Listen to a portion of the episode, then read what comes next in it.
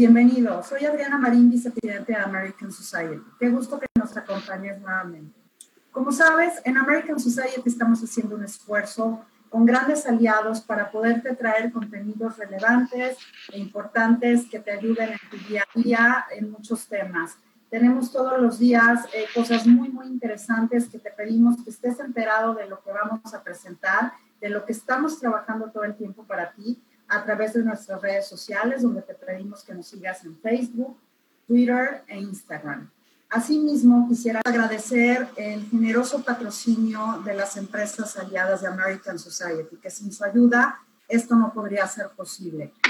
Mil gracias a Dow, EY, La Moderna, Constellation Brands y 3M. Los saluda Larry Rubin, presidente de la American Society. Hola, ¿qué tal? Soy Patricia Kelly, presidenta del Events and Image Committee de la American Society. Platicarte un poco de la American Society fue fundada en 1942 por el entonces embajador de Estados Unidos en México, George S. Messersmith, y líderes de la comunidad americana de ese tiempo. El American Society a lo largo de los años ha venido haciendo una serie de eventos apoyando a la comunidad, eh, trayendo a mexicanos y americanos para que estén más eh, comunicados y verdaderamente construyendo puentes de amistad, de relaciones entre mexicanos y americanos, entre México y Estados Unidos. Hoy la comunidad americana son dos millones de norteamericanos viviendo en México, miles de empresas creando empleos para mexicanos y mexicanas y cientos de organizaciones lucrativas apoyando a la comunidad en la República Mexicana. Totalmente. Y aparte de esto, el presidente honorario de nuestra organización siempre ha sido y actualmente es el embajador de Estados Unidos en México. Hoy, Christopher Landau. Juntos, toda esta comunidad que Patty y yo les hemos platicado, hacemos el American Society y nuestro objetivo es poder ayudar y apoyar y coadyuvar para que la relación bilateral México-Estados Unidos trabaje y trabaje todavía más de cerca. Sean ustedes muy bienvenidos. Gracias. Hola, buenas noches. Bienvenidos a nuestro Home World. Eh, estamos muy emocionados el día de hoy. Estaremos platicando sobre los Óscares. Y bueno, como cada jueves me acompaña Cristina Camino. Le doy la más cordial bienvenida. Y eh, nos van a acompañar Linda Cruz y Óscar Uriel, a quienes presentaré en un minuto. Pero eh, ellos son analistas de cine y de veras creo que vamos a tener una plática muy interesante porque como bien saben, la industria cinematográfica ha sido una de las más afectadas y uno de los miembros de nuestro comité de eventos, Mauricio Durán, quien es el director de mercadotecnia de Fox, nos hizo favor de hacer esta invitación a nuestros invitados de hoy y de veras estamos muy agradecidas con Mauricio, con Linda y con Oscar. Y bueno, eh, si me permiten, voy a presentar los currículums de Linda Cruz. Es creadora, directora, conductora de Full Screen, producción original de Universal Networks Latinoamérica. Ha desempeñado muchos cargos importantes en canales de entretenimiento, ha entrevistado a grandes figuras del cine como Meryl Streep, Anthony Hopkins, eh, Steven Spielberg y Johnny Depp favoritos de muchos de nosotros. Ha conducido diversas ceremonias como la entrega de los premios Ariel, así como alfombras rojas y conferencias de prensa eh, para cintas muy importantes como Gravity, Fast and Furious, eh, y bueno, desde 2012 es titular de la sección Full Screen WFM enfocada en análisis, recomendaciones cinematográficas y entrevistas. Y también nos acompaña Oscar Uriel, comunicador, crítico eh, de cine, locutor, productor de teatro y cine. En 2004 produjo su primer cortometraje titulado Mientras me muero eh, ese documental fue em, nominado al premio Ariel como mejor cortometraje del año y acreedor del Sol de Oro como mejor corto en la edición 2005 del Festival de Cine Biarritz. En 2020 estrenó su tercera película como productor titulada El Club de los Idealistas y actualmente participa como conductor en 24 por segundo, Cuéntamelo ya, qué película ver y bueno, gran experto en el tema. Les damos la más cordial bienvenida. Y Cristina, pues aquí estamos. Me encantaría platicarles un poquito sobre los premios de la Academia al Mérito, más conocidos como premios Oscar. Son los galardones más célebres de la industria cinematográfica y además los más atesorados del mundo.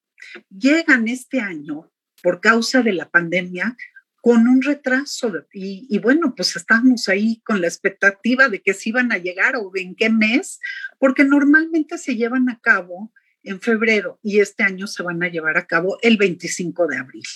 Y bueno, em, son, son las nominaciones número 93 de, la, de los Óscares.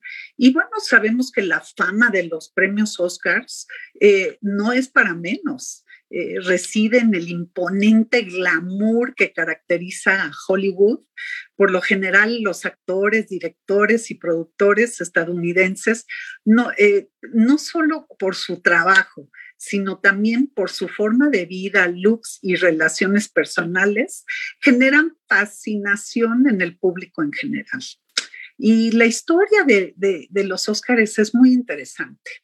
En 1927, los miembros de la Academia de las Artes y las Ciencias Cinematográficas acordaron gestionar un premio anual al mérito, a la calidad y al talento. El objetivo de este premio sería honrar los sobresalientes logros del arte de hacer películas y fomentar la excelencia en todas las facetas de la producción de películas.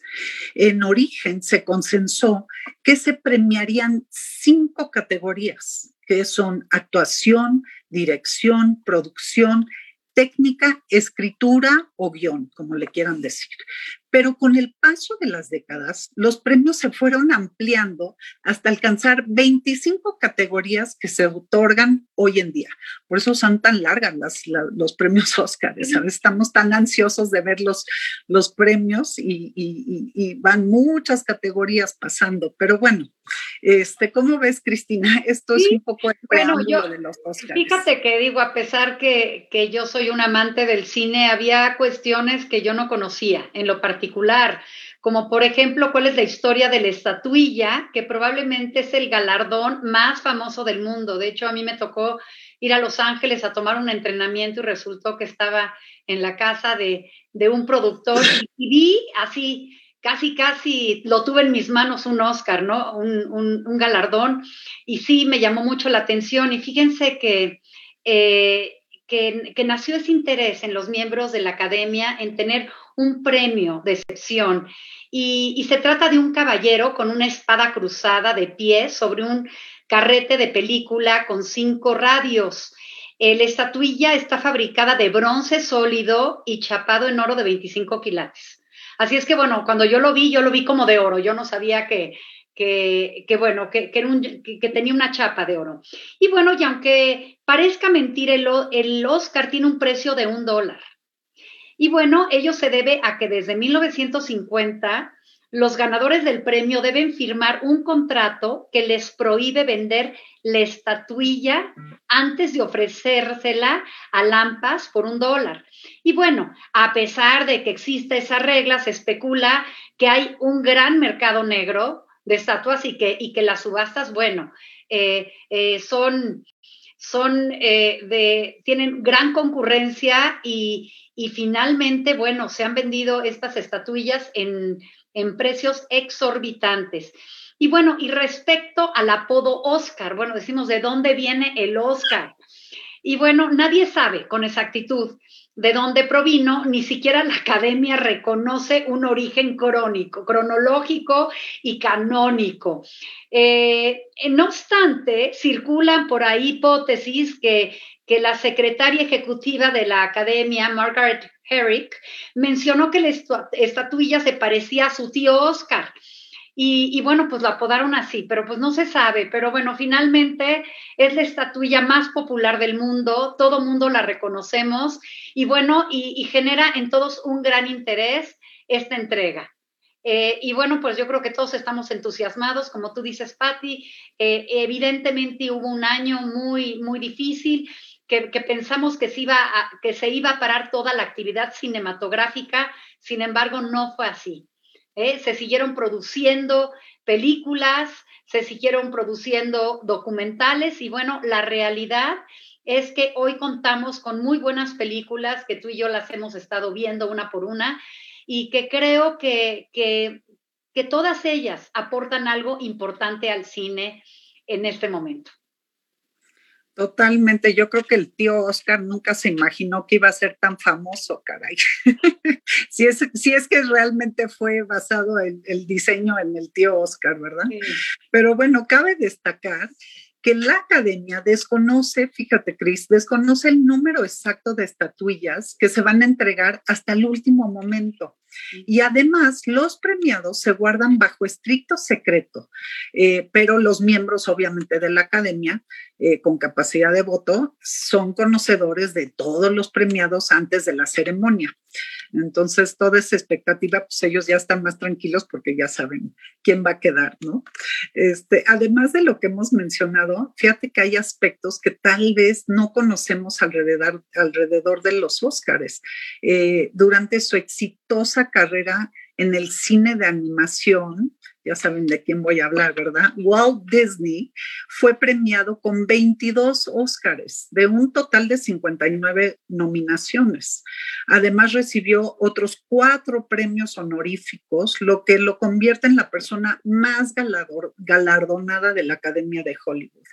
Y bueno, a él le sigue el director artístico Cedric Gibbons y lo menciono porque eh, él logró 11 Óscares, pero a él se le atribuye el diseño de la famosa estatuilla dorada cuando él era director de arte en MGM.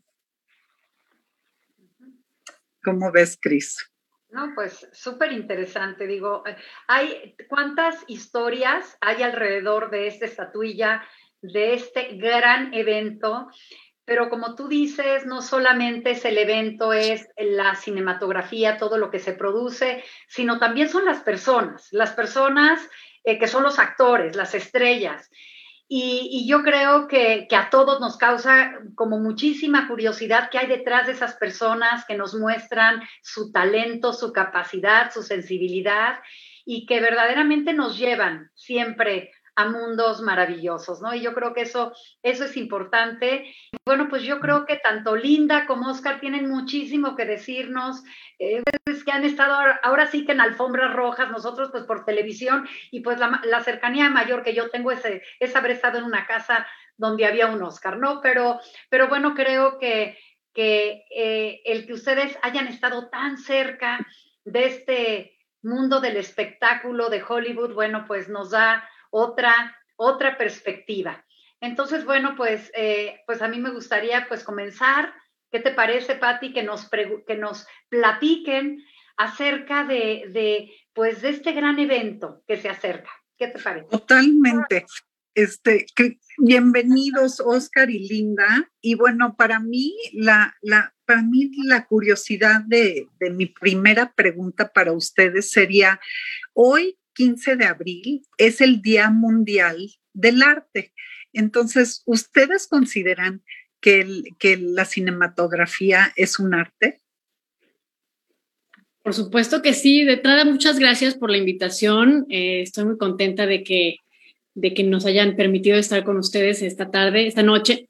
Y sí, desde luego para mí el cine es un arte porque conjuga pues diversas disciplinas, ¿no? Desde literatura, pintura, escultura, arquitectura, en fin, hay muchos elementos que hacen que, que el cine sea una amalgama perfecta de muchas de las bellas artes y bueno, si bien no se le ha dado su, su lugar como tal, se conoce como el séptimo arte, entonces yo no puedo estar más de acuerdo con eso. Qué padre, pues yo también eh, eh, siento que es el vínculo artístico, es uno de los vínculos artísticos más directos que hay con el público. Es un arte muy popular eh, y eso me gusta mucho, me entusiasma muchísimo. es fácil conectar con la audiencia a través de la cinematografía y, eh, y poner temas en la mesa, ¿sabes? Temáticas importantes, expresiones, formas. Eh, es un arte también menos elitista, eh, más universal. Y no sé si sea el séptimo, para mí es el primero porque a esto me dedico, pero, pero es un arte definitivamente lo es. Claro, pues qué día tan especial porque hoy se celebra el Día Mundial del Arte y para ustedes ha de ser muy emocionante platicar sobre el tema que más les apasiona en la vida, el cine. Y, bueno, ¿y qué nos pueden platicar de esta ceremonia tan esperada en unos días? Y además, en esta circunstancia que estamos viviendo, donde la forma de, llevar a cabo esta ceremonia va a ser totalmente diferente, donde se van a tener que, utilizar una serie de recursos cinematográficos para justamente para llevar a cabo esta ceremonia, donde no todos van a estar presentes en Los Ángeles, donde se va a transmitir desde, desde Londres también y, de, y, pues seguramente desde otras partes de, de que, no sean Los Ángeles. Entonces, bueno, ¿qué nos pueden platicar acerca de esta ceremonia tan esperada y sobre todo porque, porque bueno, se han cancelado tantos espectáculos? Sí, que la gente esperaba, y no solamente en el, en, el cine, sino en el deporte, que bueno, que yo creo que las personas hoy estamos ansiosas por ver esta gran ceremonia, ya fue el basta, y, bueno, que todos estamos también como muy, muy contentos de, ver eh, cuáles habían sido las, eh, los ganadores, porque siempre es una tendencia hacia los Óscares. Y bueno, ¿qué nos pueden platicar ustedes de esta ceremonia en este entorno tan complejo y tan inesperado? Pues mira, yo pienso que la ceremonia del Oscar ya, ya viene arrastrando cifras de bajada en el rating en transmisiones anteriores, lo cual pues siempre es algo que tratan de, de remontar, ¿no? En este año en particular, pues sí, la incertidumbre de que se han pospuesto muchos de los grandes estrenos, de los grandes blockbusters que se tenían considerados, han movido eh, sus fechas. Y por otro lado, también me parece que se juntan el hambre con las ganas de comer, como dicen eh, coloquialmente, ¿no? De repente hay muchísimas películas que pueden ser vistas en plataformas digitales, hay mucha gente que no ha salido de casa o que aún estando cines abiertos todavía hay mucha desconfianza eh, para poder tener la libertad de ir a una sala. Pero lo mismo ocurre con la ceremonia, ¿no? Es una ceremonia que va a combinar varios elementos híbridos, como bien decían, ¿no? Transmisión en vivo desde el, desde el Dolby Theater con un aforo limitado y otras eh, presencias desde distintos puntos remotos. Yo pienso que tenía ya que reinventarse un poco la ceremonia, si bien no se pueden hacer muchas cosas, porque es lo que es también, no, no, no, no hay que esperar em, un reformato, un reformateo de, de, esto. Sí, pienso que también la plataforma nos ha movido, la plataforma, perdón, la pandemia nos ha movido hacia un punto donde tenemos que hacer más uso de la creatividad, ¿no? Desde el guion, ¿no? Tienen que hacer algo mucho más ágil es curioso porque evidentemente con el paso del tiempo eh, estamos en un momento donde lo políticamente incorrecto es muy castigado, ¿no? Entonces los monólogos iniciales de la ceremonia normalmente jugaban mucho con el humor, jugaban con el sarcasmo y ahorita, híjole, pienso que tienen un reto bien importante porque sí creo que es importante revisar la conversación y la manera en la que decimos las cosas, pero también creo que tiene su lado, em, ¿cómo decirlo? Complejo, su lado, pues sí, que, que, que, el irse completamente hacia el otro lado tampoco creo que sea algo necesariamente bueno, ¿no? Em, entonces, bueno, vamos a ver cómo, cómo logran llevar a cabo esta ceremonia. A mí me da mucha curiosidad y bueno, pues esperemos a ver qué, con qué novedades nos salen. ¿Tú qué opinas, Oscar? Y lo que estás diciendo, eh, finalmente la audiencia de la ceremonia viene a la baja desde hace algunos años, pero esto es porque es la tendencia, ¿saben? O sea, creo que son los, nuevos canales de comunicación, las nuevas audiencias. Probablemente el público joven no está acostumbrado a una ceremonia de tres horas, por ejemplo, con un conductor nada más que de repente aparezca y, que cuente dos, tres chistes y eh, no sé también a, las nuevas generaciones que tanto les plazca el asunto de la nostalgia, ¿no? Que es un elemento que siempre eh, está en la ceremonia del Oscar, apelando ¿no? al público, al gusto de la audiencia. Ese, esa es una. Es bien importante decir esto porque eh, la ceremonia del Oscar obviamente se, se, se, crea a partir de reconocer lo que se produce en Hollywood, ¿no? Es como un reconocimiento que se da en la industria para los miembros de la industria. Sin embargo, no quiere decir que sea lo mejor que hay cinematográficamente en el año. ¿Saben? Esto siempre ha sido no un tema de debate, pero lo que sí es, es un programa de televisión. Es una transmisión que genera mucho dinero y que está muy bien anunciado. Entonces, eh, en los últimos años, como bien dice Linda, eh, se ha tratado de mantener este concepto porque finalmente las televisoras no quieren perder la posibilidad de comercializar con la ceremonia. Lo que pasó con la pandemia eh, y como pasó en muchísimos ámbitos y terrenos y conceptos, fue adelantar las cosas, ¿no? Entonces, es muy curioso porque fíjense que, y esto lo he dicho constantemente en las últimas semanas, eh, me emociona mucho lo que vamos a ver, porque sí creo que va a ser una ceremonia histórica. El, el año que entra les aseguro que la ceremonia no va a ser igual, ¿no? Por muchas razones, sobre todo por el aspecto tecnológico porque, como ustedes bien decían al inicio de la transmisión, se atrasó esto con la esperanza de ver eh, una evolución con respecto a, lo que, a la crisis sanitaria que está viviendo el mundo, ¿no? Esperando que la ceremonia se realice lo más presencialmente posible.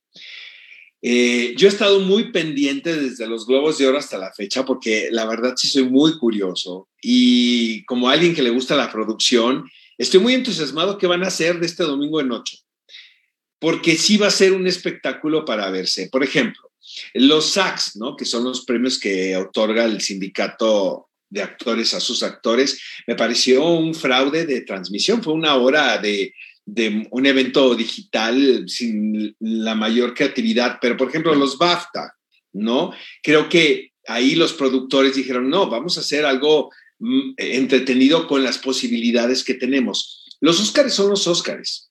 Entonces, sí, aquí no hay lugar a la pereza y no hay lugar a decir, este, lo vamos a hacer de la manera más convencional.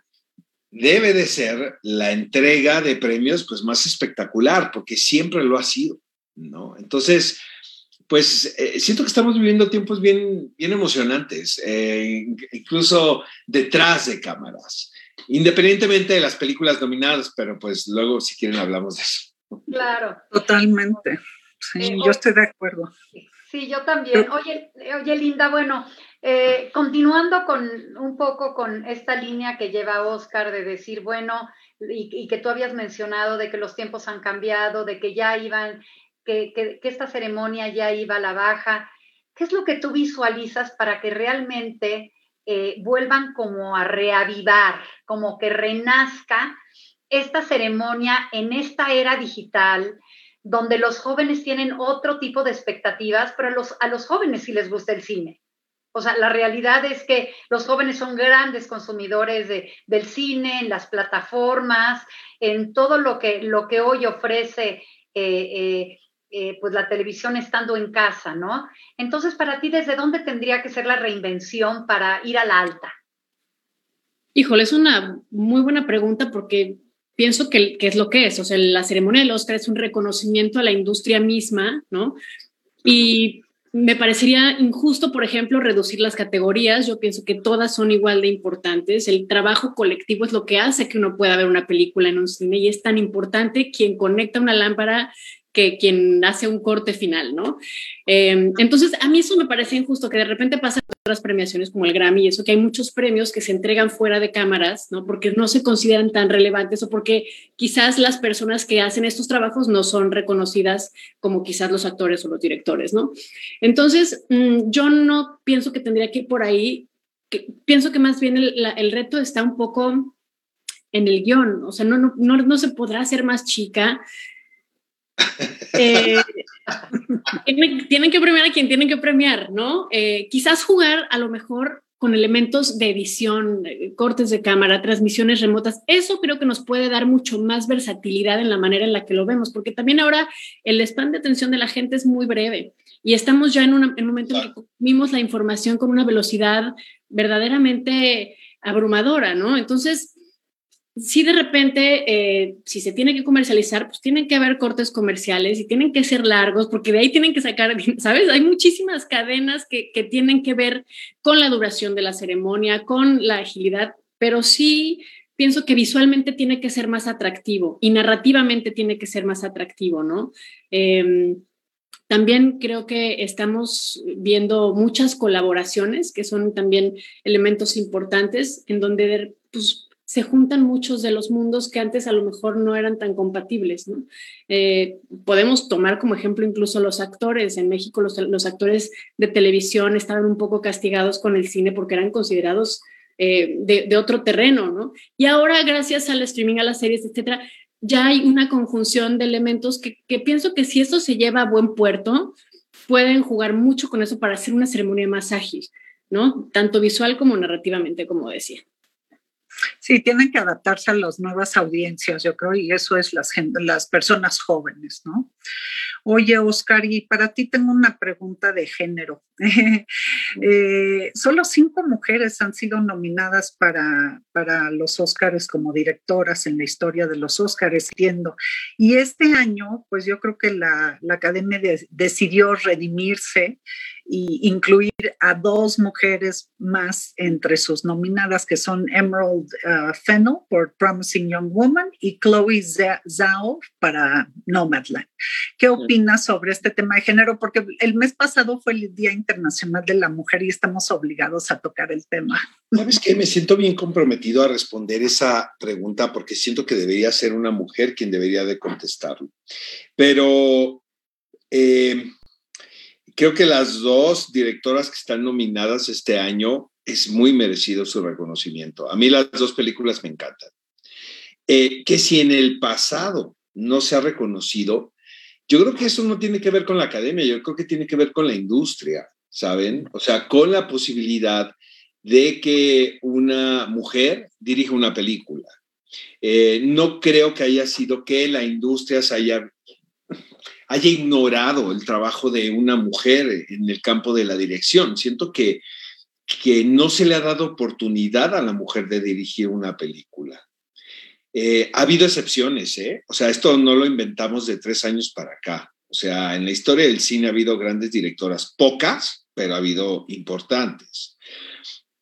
Yo la verdad, más que un problema de género, yo veo un problema de, de creatividad y de talento y de oportunidad. O sea, yo no me fijo si es un director, una directora. Eh, a mí lo que me gusta es una película. Y si veo una película dirigida por una mujer, digo, qué increíble. Si la veo dirigida por un hombre, también. O sea, siento que también condiciona eh, una obra de arte, porque estamos hablando de arte, ¿no? Lo están planteando ustedes desde un principio así, tiene que ver con la obra en sí, independientemente del género. Ahora, esa es una cosa.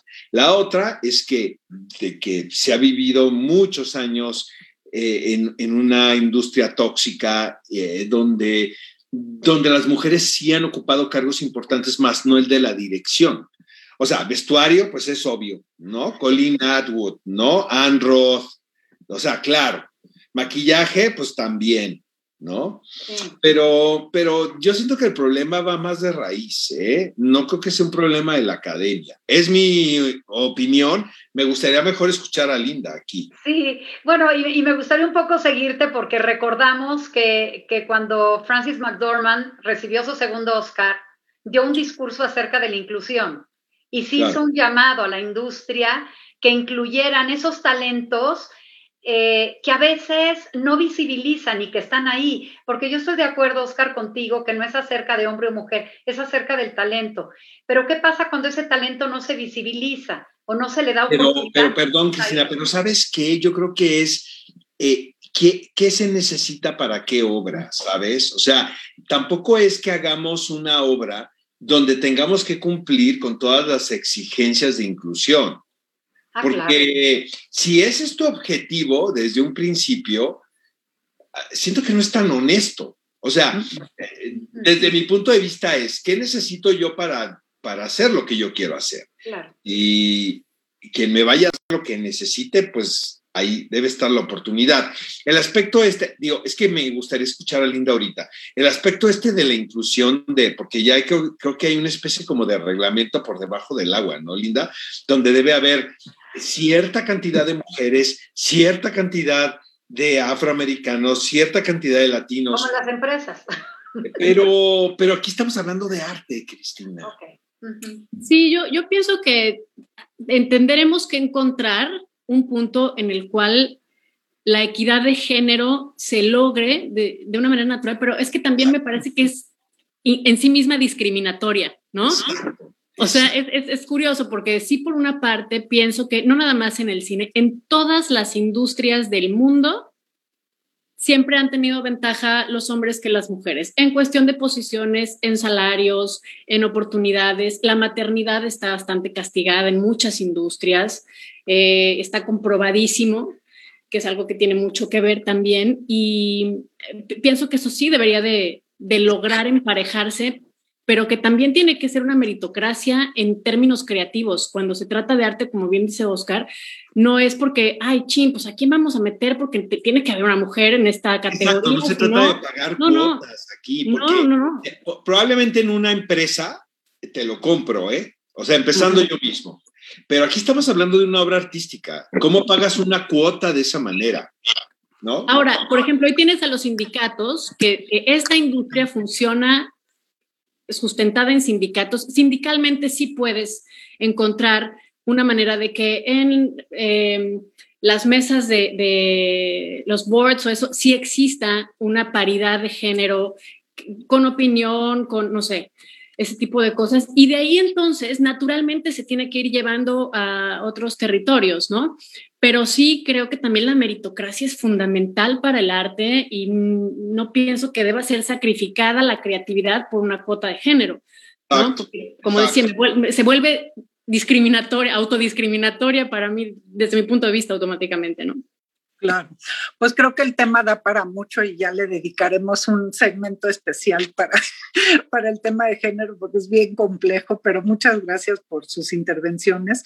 Y bueno, yo creo que el cine siempre es una referencia de, y en este año me, me, me, me hizo una reflexión de que sí se estaba haciendo una referencia muy particular hacia los problemas políticos y sociales, muy en especial de Estados Unidos. Entonces, este, veo que, que por ejemplo, la película de, de Chicago este, Seven, eh, tiene varias nominaciones. Mank, por supuesto, pues está muy nominada. A mí en lo particular me ha costado muchísimo verla y no he logrado terminarla aún. Y mira que ya van tres veces que la pongo y nada más no lo logro. Pero, pero ¿qué opinan ustedes sobre las películas que, que sí están nominadas y, y que algunas están tocando temas muy sensibles y muy importantes, creo, para la sociedad en general? Pues pienso que el tema racial ha estado muy presente eh, en los últimos años, afortunadamente, porque sí es algo al que, a lo que hay que seguirle dando voz, donde nuevamente, insisto, hay, hay causas que no se deben de dejar ni siquiera disminuir o diluir. Y pienso que aquí hay muchas películas que tienen que ver con eso y que están hechas de una manera maravillosa, ¿no? Jude and the Black Messiah me parece que es una, eh, una cinta que aborda eh, lo que ocurre con el líder de las Panteras Negras. Y justo en un año en el cual pues han habido unos abusos verdaderamente lamentables contra la, raza negra en Estados Unidos.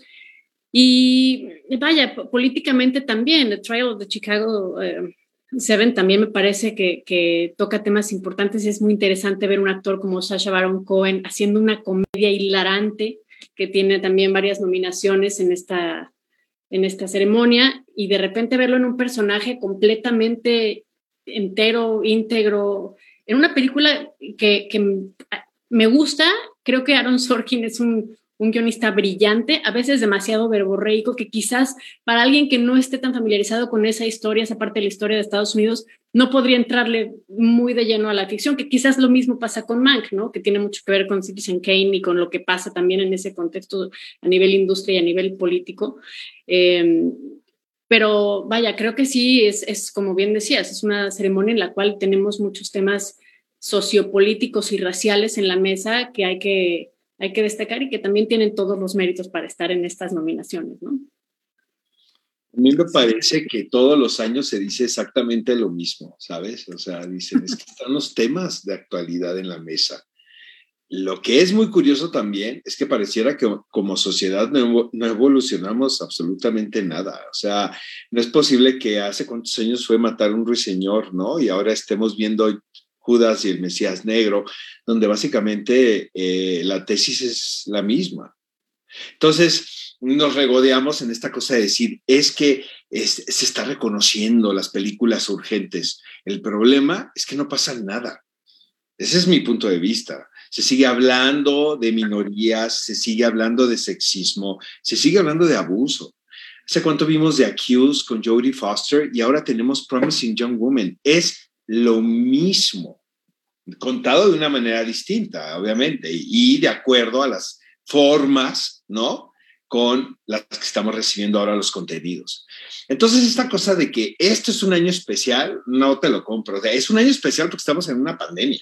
No te creas, ¿eh? Yo pienso que, por ejemplo, el tener ahora a alguien como Kamala Harris como vicepresidenta de Estados Unidos era algo que no habríamos imaginado hace una década, quizás o dos, ¿no? Entonces yo pienso que sí estamos en un lugar distinto. La conversación del Me Too y del abuso a las mujeres, la caída de Harvey Weinstein, de Jeffrey Epstein, de todos los Epstein, bueno, no todos los Epstein, obviamente, pero toda, todo esto sí pienso que ha tenido mucho que ver y por eso Promising Young Woman es una película que tiene varias nominaciones y que se enfoca en el tema desde el humor británico, que me parece maravilloso, que tiene muchos elementos que también cobran, cobran otra relevancia porque sí, sí, sí ha habido más voz y sí ha habido, yo no, yo no creo que estemos en el mismo lugar que hace cinco años. Claro, cada quien habla como, como le va en la feria, como dicen, ¿no? Y estamos en un contexto en el que a lo mejor en un par de años vamos a ver muchas películas sobre la crisis que trajo la pandemia, sobre la gente en situación de calle, sobre las empresas que quebraron, sobre los suicidios. Yo creo, o sea, yo creo que habrá que verlo. Lo que pasa es que hace cuánto fue la manifestación de Black Lives Matter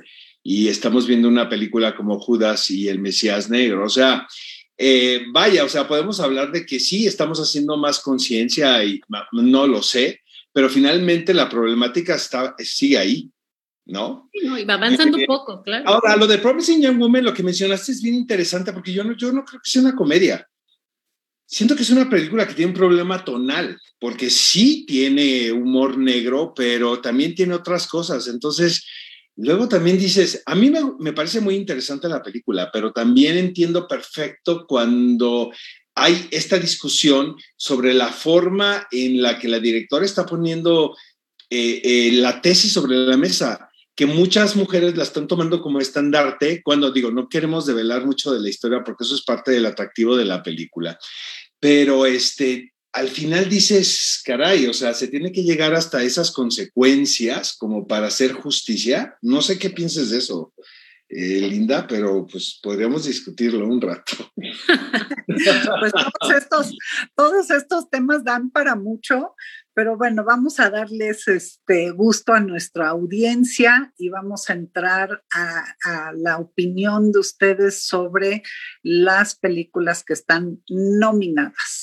Entonces, no podremos cubrir todas las categorías como lo hacen en los Óscares, pero ¿cómo ven si empezamos con, con qué opinan ustedes sobre la mejor película? Pues a mí me gusta mucho The Father es una adaptación de una obra de teatro de Florian Seller, un francés que escribió esta obra y ahora la lleva al cine y, que nos, no vamos tampoco a, a, develar mucho la trama, pero es el cuidado de una hija em, con su padre, quien padece demencia senil y Alzheimer. Y son ángulos maravillosos con unas actuaciones brutales por parte de Anthony Hopkins y de Olivia Colman, que bueno, ya con esos dos tienes, ¿no? Como para para que te aguanten una película de casi dos horas eh, con un tema sumamente doloroso, delicado, eh, que, está llevado a cabo de manera maravillosa, ¿no? Se siente un poco que es una adaptación del teatro al cine, pero no estorba en lo absoluto. Me parece un ejercicio brillante, literario, de guion, de edición. La edición es maravillosa también. Y bueno, ellos dos son una maravilla. A mí, para mí, a mí mis favoritos son Nomadland y, The Father, creo que, creo que son mis, mis, gallos.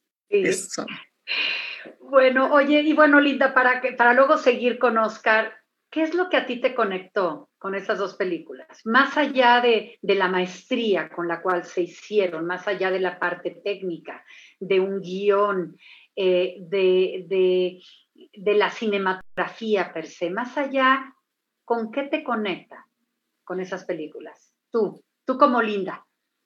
Pues mira, con Nomadland eh, me parece que es eh, muy interesante, sobre todo eh, en Estados Unidos, aquí en Estados Unidos sí es muy común la, gente que vive de manera nómada, ¿no? Hay comunidades que, que no te hacen anclarte, sobre todo pienso que a veces sí estamos muy anclados a nuestros lugares por muchas razones, por los trabajos, por las familias, por, por la personalidad misma, ¿no? Y el ver a esta mujer libre, solitaria, pero libre, pero, ¿no? Que, que, que, que, sabes, no perteneces realmente a ningún lado, perteneces a ti, nada más, ¿no? Ver cómo de repente sí comparte eso y cómo se, se, se juxtapone eh, la vida sedentaria, la vida nómada, me parece que es un ejercicio maravilloso y bueno, Frances McDormand también hace que, que entres, ¿no? Y que te que empatices con ella, que entiendas y que a lo mejor en, situaciones en las que tú no te imaginarías, que de repente parecen completamente naturales, ¿no?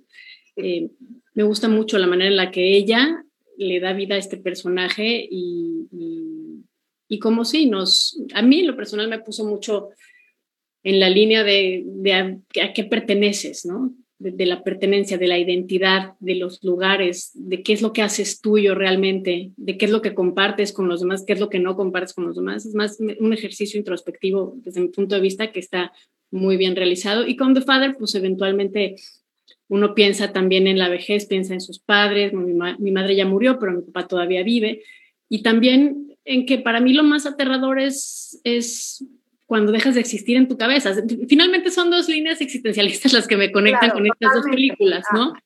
Em, la pertenencia y la existencia de tu, propia mente, ¿no? ¿Qué es lo que realmente hace que seas tú, hace que, que, te identifiques con lo que te rodea? Creo que son dos cosas que tienen en común y por eso me identifico y me, me encantaron estas películas. ¿Y a ti, Oscar?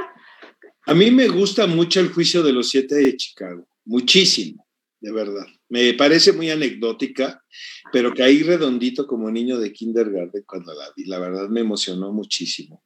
Este, me gusta también Mank. Es muy técnica, probablemente sea muy fría, pero bueno, a mí en lo personal me apasiona cualquier anécdota que tenga que ver con un episodio en la historia del cine y qué más fascinante que la creación del ciudadano Kane. Eh, esta pugna que ha habido siempre ¿no? sobre la teoría de quién es el autor del guion de esa película, desde Pauline Kael, Andrew Sarris, eh, la misma versión que es como muy, es muy autoritaria, la de David Fincher, pero me encanta, pues finalmente su película y puede contar lo que le da la gana. Pero estoy de acuerdo con Linda, o sea, mis dos películas favoritas en la categoría es Nomadland. Nomadland, eh, independientemente del retrato, ¿no? Este, del paisaje de la americana profunda y de estos personajes que deambulan eh, sin casa, pero con hogar, cosa que es distinta.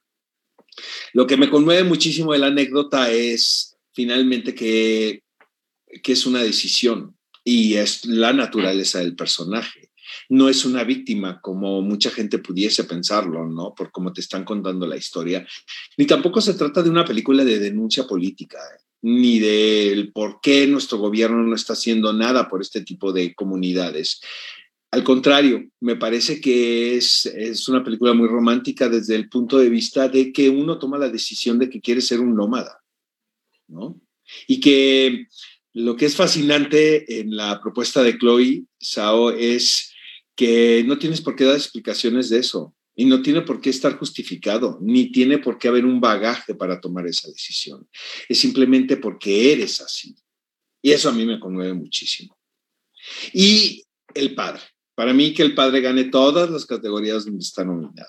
Eh, tuve el privilegio de ver la obra de teatro en Nueva York con Frank Langella y eh, después entrevisté a Florian Cellar y le dije, es una de las, de las veladas de teatro más impresionantes, de verdad, de que yo tengo memoria. Estaba yo muy conmovido. la obra de teatro tenía todavía un tono mucho más como thriller, porque el espectador no sabía perfectamente qué estaba sucediendo.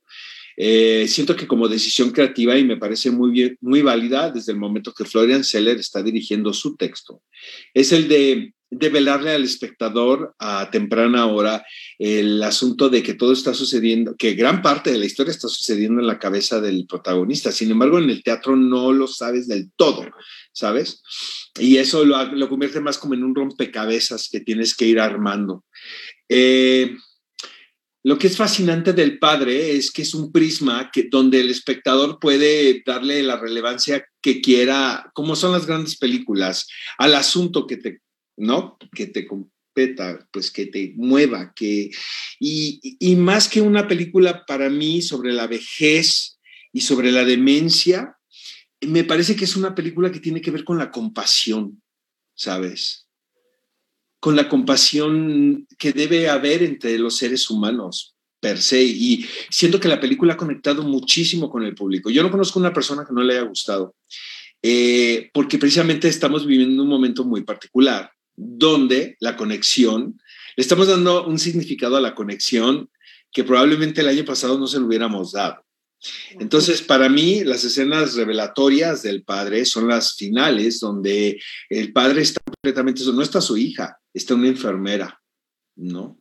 Y está una enfermera tratando de entender lo que le está sucediendo al paciente sin ser condescendiente. Le está eh, tratando de entender desde el punto de vista de que es otro ser humano y que tiene que haber un vínculo de conexión. es una película que me gusta muchísimo. Sí, yo comparto muchísimo, muchísimo contigo y sí creo que, que frente a lo que vivimos hoy, esa necesidad de conectar con el otro, esa necesidad de estar cerca del otro, eh, se ha potenciado definitivamente, ¿no? Y a mí me parece maravilloso además el diálogo, cómo esa conexión genera complicidad al fin del día. Y sabes que, Cristina, lo estás diciendo muy claro. Eh, eh, aparte desde del, del, verbo estar, del estar presente. Yo creo que nunca en nuestras vidas, por lo menos en los últimos años de mi vida, había entendido tan bien el hecho de estar presente como lo estamos ahorita. ¿Sabes? Realmente poniendo atención y viendo qué necesita el otro. Entonces, suena muy elemental, pero siento que Florian Seller lo hizo de una manera magistral, ¿no? En su historia. Sí, increíble. Sí, creo que las películas que, están mencionando, definitivamente todas nos llegan al corazón. A mí coincido contigo, Oscar. Este, el juicio de los, de los siete de Chicago también me, me movió muchísimo, caray. Me encantó todo. Este, pero sí, sí reconozco definitivamente que Nomadland y el padre son espectaculares. Y bueno, dentro de la complejidad de este año, pues también nos confrontamos con que no pudimos ir a ver las películas, que era una parte muy, muy padre de, de ir al cine, ¿no? Apenas se está reactivando ese, ese, ese privilegio de ir a ver la pantalla grande y siempre el cine pues se aprecia de otra manera cuando lo tienes en una pantallota y con tus palomitas y, y este año ha sido diferente. No todo mundo domina la, la, tecnología o tiene acceso a todas las diferentes plataformas porque también fue complejo el hecho de que pues unas en una plataforma, otras en otra. Entonces había que echarle muchas ganas para, para poder ver las películas que, están nominadas para los Óscares.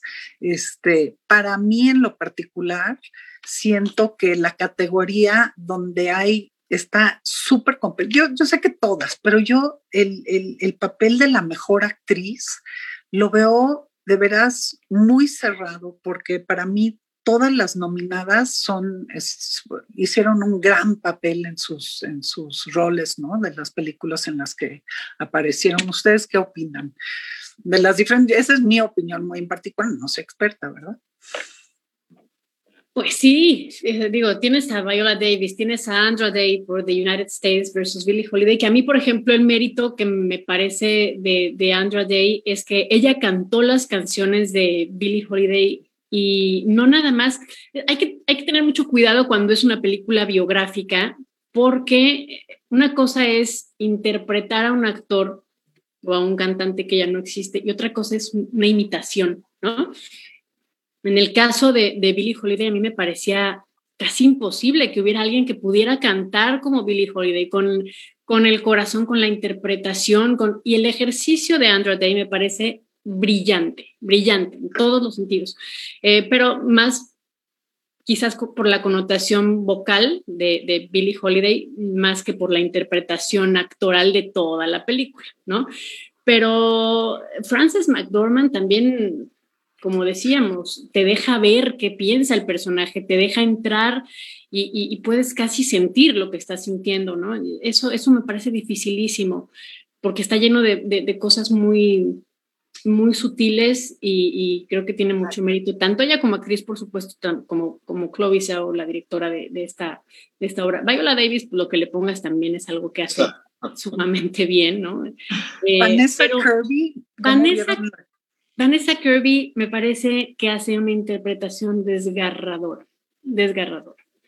Em, es un personaje completamente roto por la vida, ¿no?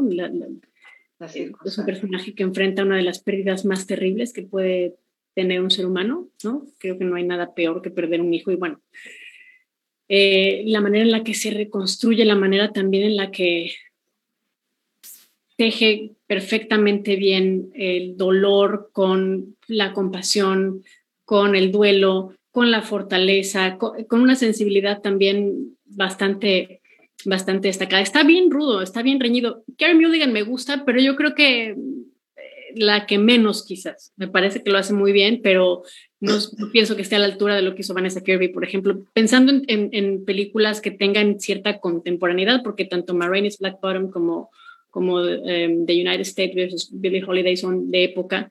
Eh, y pues bueno, Nomadland también es, es digamos, es unos años más para atrás, creo que es un 90, principios del 2000 me parece, ¿no? Algo así. No es, no es, no es actual, actual, pero um, híjoles, yo creo que estoy entre Frances McDormand y Vanessa Kirby. Coincido.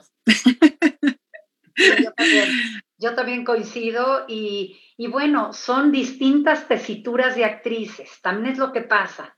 Tienen una tesitura actoral muy diferente. Entonces, eh, bueno, eh, ¿no? No, no, se parecen en nada. Entonces es cuando se vuelve muchísimo más difícil la, pues, la selección. ¿Y tú, Oscar, qué piensas al respecto? Eh, yo creo que Frances McDormand tiene muchas posibilidades por muchas razones pero ahora sí que personal, ¿no? O sea, de gusto mío, mío, mío, mío.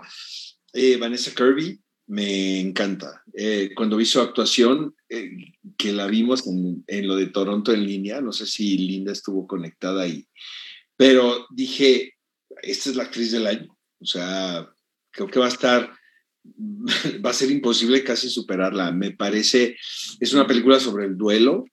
Es, es es un ejemplo de una mujer que significa tanto para la cultura afroamericana en los Estados Unidos.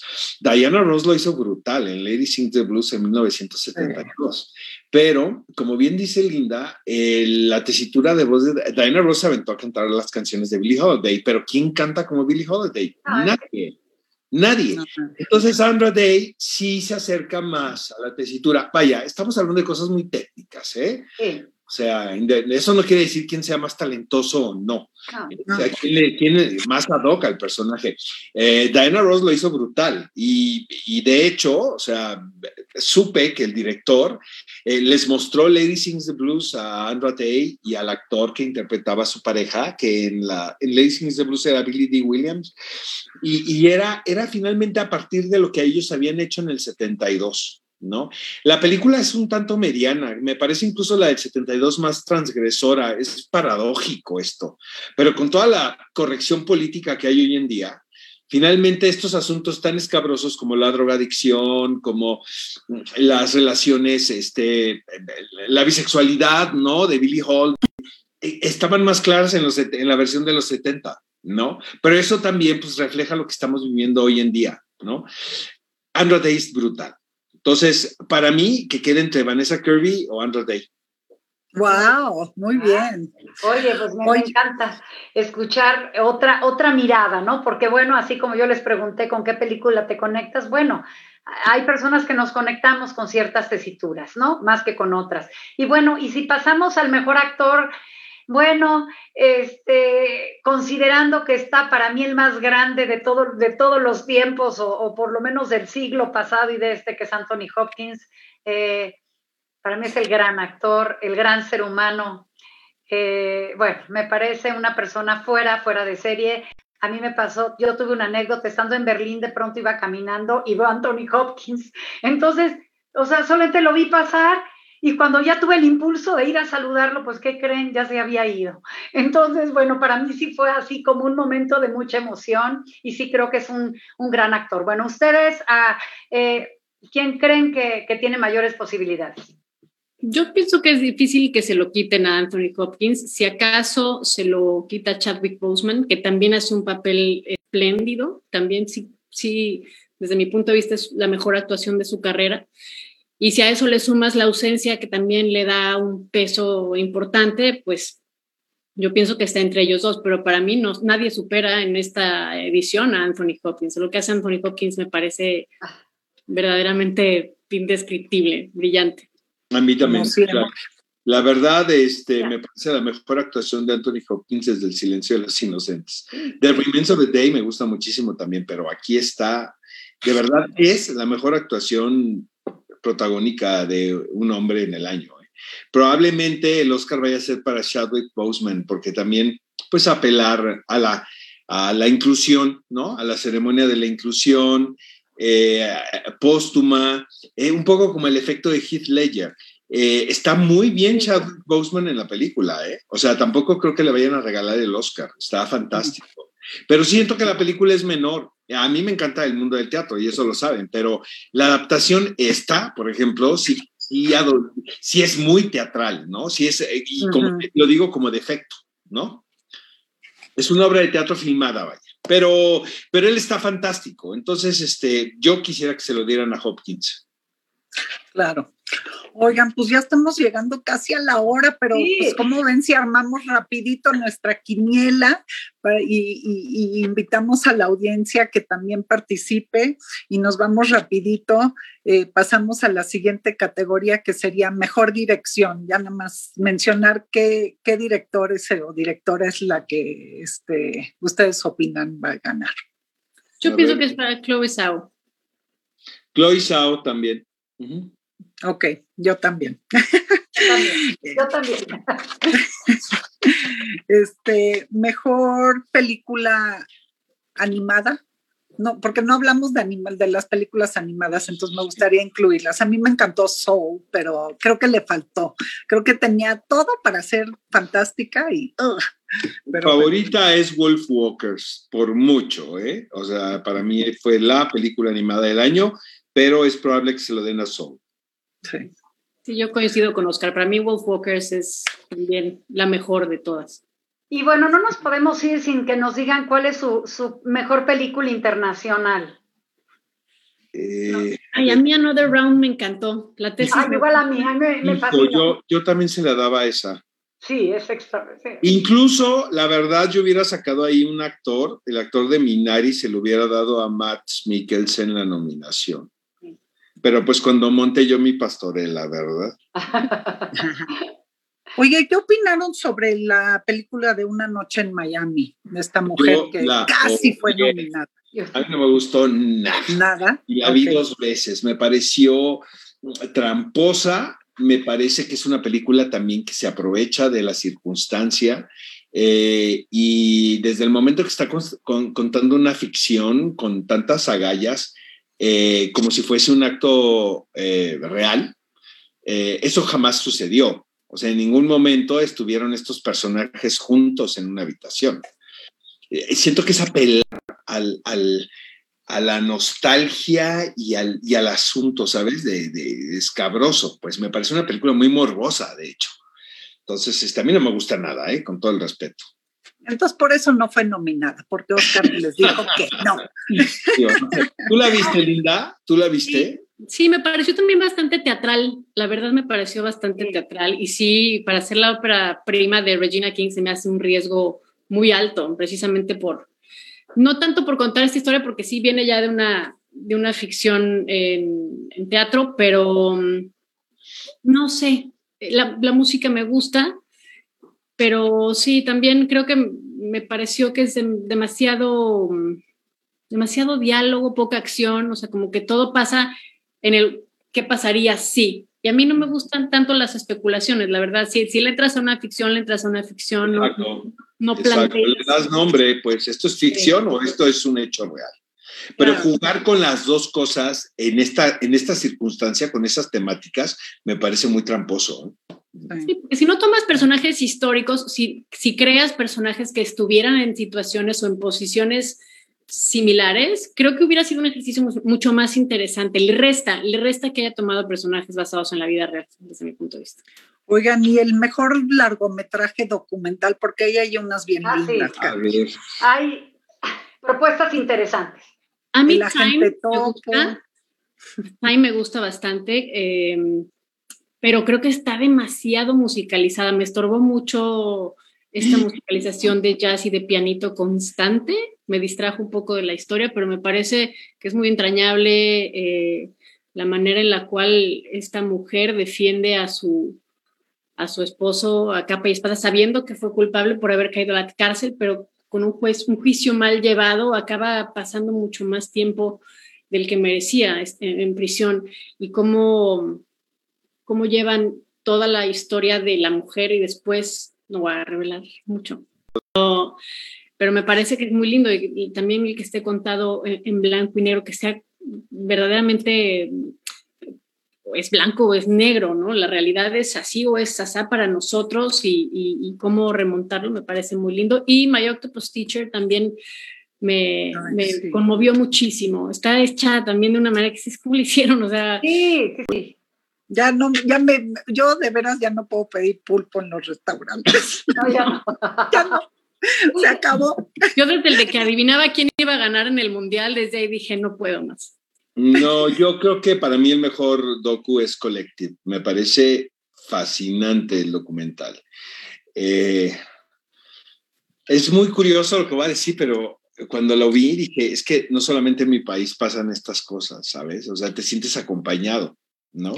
Porque finalmente este asunto de, de, de, de ocultar los, los hechos, de tapar, ¿no? Este, por conveniencias, eh, a partir de una tragedia que fue esto que sucedió en, una, en un antro, en una discoteca, y donde sufrieron tantas, eh, eh, tantas personas y donde hubo tantas muertes, pero sobre todo negligencia y corrupción. Claro. Sí, sí, vaya, aunque teóricamente lo puedes entender, cuando lo ves, ¿no? Tan claro, dices, esto es un problema mundial. O sea, no es un problema del sistema mexicano. Me encanta. Muy bien. Pues señores, se nos acabó la hora, entonces yo creo que este pues si nos lo permiten, veremos la posibilidad de volverlos a invitar. Ojalá que pudiera ser ya sea el jueves que entra o después de las nominaciones, ahí nos ponemos de acuerdo.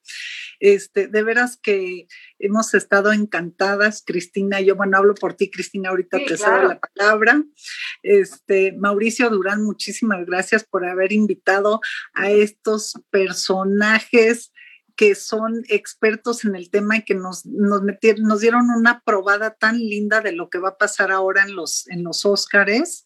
Y, bueno, Oscar, Linda, los admiramos y han sido muy generosos. Eso es lo que más agradecemos, porque regalarnos su tiempo, regalarnos su expertise en el tema, eh, se los agradecemos por parte de nuestro presidente Larry Rubin del American Society de México.